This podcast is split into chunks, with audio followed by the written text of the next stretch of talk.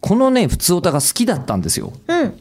えーラジオネームラータさんからいただきました。お、はーい,、えー吉田さん、えりこさん、こんにちは。こんにちは。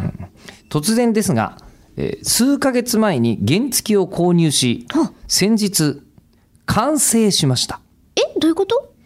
お、いい、いいですね。え、納車じゃないのあ、そこ、疑問ですかはい。あ、でも、今、差し挟まない方がいえいい。いえ、その差し挟みうん、抜群。はね、移動手段のために中古購入しようと、あ。はあ。まあ、原付をですよね、うん考えた時に欲しいと思った原付が両親からの限度額を超えていましたあ、なるほど。ラータさんはお若そうですね、うん、そうなんです。若いいんですよ、ラータさん。そうだっけ私の元にも来ているメールでなんとなくそれを今感じております。へえおーそう、えこの内容じゃないですよ、あ、違います。はい。うん、悩んでいると友人から潰れている原付を買って修理すればいいのでは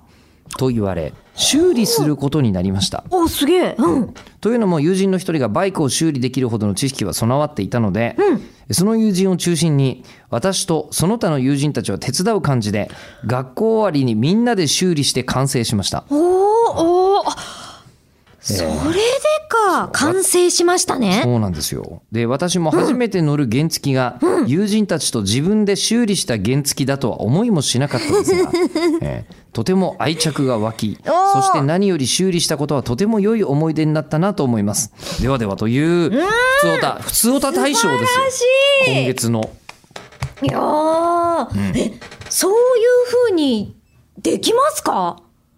そういう風にできますかうん、のあの欲しいなと思っていても、手が届かないなってなった時に、じゃあこういう方法があるよっていうのがすごく難しいことじゃないですか、やったこともなくて、んで自分の命を預けるものでしょうん、まあそうですね。でしょ、私だったら怖くて誰か先に乗せるもん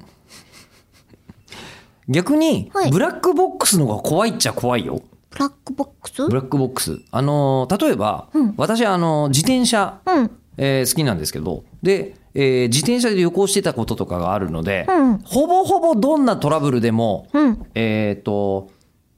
まあもちろん、本当にこれはもう自転車屋に行ってパーツがないとダメとかはあるけど、うんまあ多少のことなら、うん例えば、えっ、と、変速機が壊れても、あの、チェーン直結しちゃえば、あのー普通に変速機のついてない自転車として乗れるとかわかるんですよ。ええぐらいなので、もむうし終わろっ、たと思ってますもんこっちはその瞬間にね、うだんから終わったではないんですよ。へえみたいなのがあるので、うんあの、なんつうんだろう。あの、誰かに任せないと乗れないやつより、あそう電電気アシスト、電動アシスト自転車ってその辺怖くて逆にツーリングでは使えないなっていうふうに思ったりとかしますね。っていうんで、確かにすごく好き、このメール。